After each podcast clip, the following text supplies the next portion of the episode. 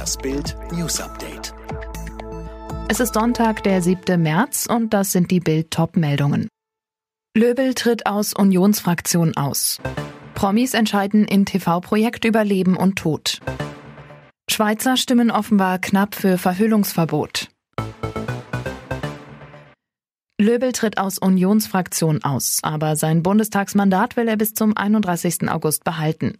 250.000 Euro soll Nikolaus Löbel mit Maskendeals kassiert haben. Jetzt zieht der CDU-Abgeordnete die Konsequenzen und verlässt die Unionsfraktion.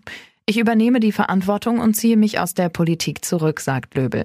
Was er nicht sofort beendet, sein Bundestagsmandat. Löbel will bis zum 31. August Bundestagsabgeordneter bleiben. Von April bis Ende August hieße das, Löbel kassiert noch gut 50.000 Euro an Diäten. Die baden-württembergische CDU-Spitzenkandidatin Susanne Eisenmann fordert Löbels sofortigen Rücktritt aus dem Bundestag. Eisenmann sagte zu Bild, sie respektiere zwar die Entschuldigung des CDU-Abgeordneten, fordere aber umgehend Konsequenzen. Es wäre nur konsequent, dass er auch sein Bundestagsmandat mit sofortiger Wirkung niederlegt, so Eisenmann zu Bild. Geheimes TV-Projekt. Jetzt entscheiden Promis über Leben und Tod. Stellen Sie sich vor, Sie haben zwei Lämmer zu Hause. Sie füttern sie, geben ihnen vielleicht sogar Namen und schauen ihnen beim Aufwachsen zu. Doch dann droht das Dilemma, schlachten Sie die Tiere oder nicht? Genau das ist nach exklusiven Bild am Sonntag Informationen das Prinzip einer neuen TV-Sendung, die im Frühjahr für den Sender Vox produziert werden soll. Unter dem Arbeitstitel Das Fleischexperiment soll unter anderem die Familie von Joey Kelly Lämmer, Kälber, Hühner oder Ferkel nach Hause bekommen um die sie sich dann kümmern müssen. Dazu sagt die Tierrechtsorganisation Peter, es ist höchste Zeit, dass öffentlich darüber gesprochen und gestritten wird, warum wir bestimmte Tiere wie Hunde und Katzen streicheln und sogenannte Nutztiere unter furchtbaren Bedingungen mästen und töten. Aber auch wenn die TV-Sendung diese Diskussionen befeuern könnte, so betrachten wir mit Sorge, dass die Tiere für diese Art von Experiment benutzt werden.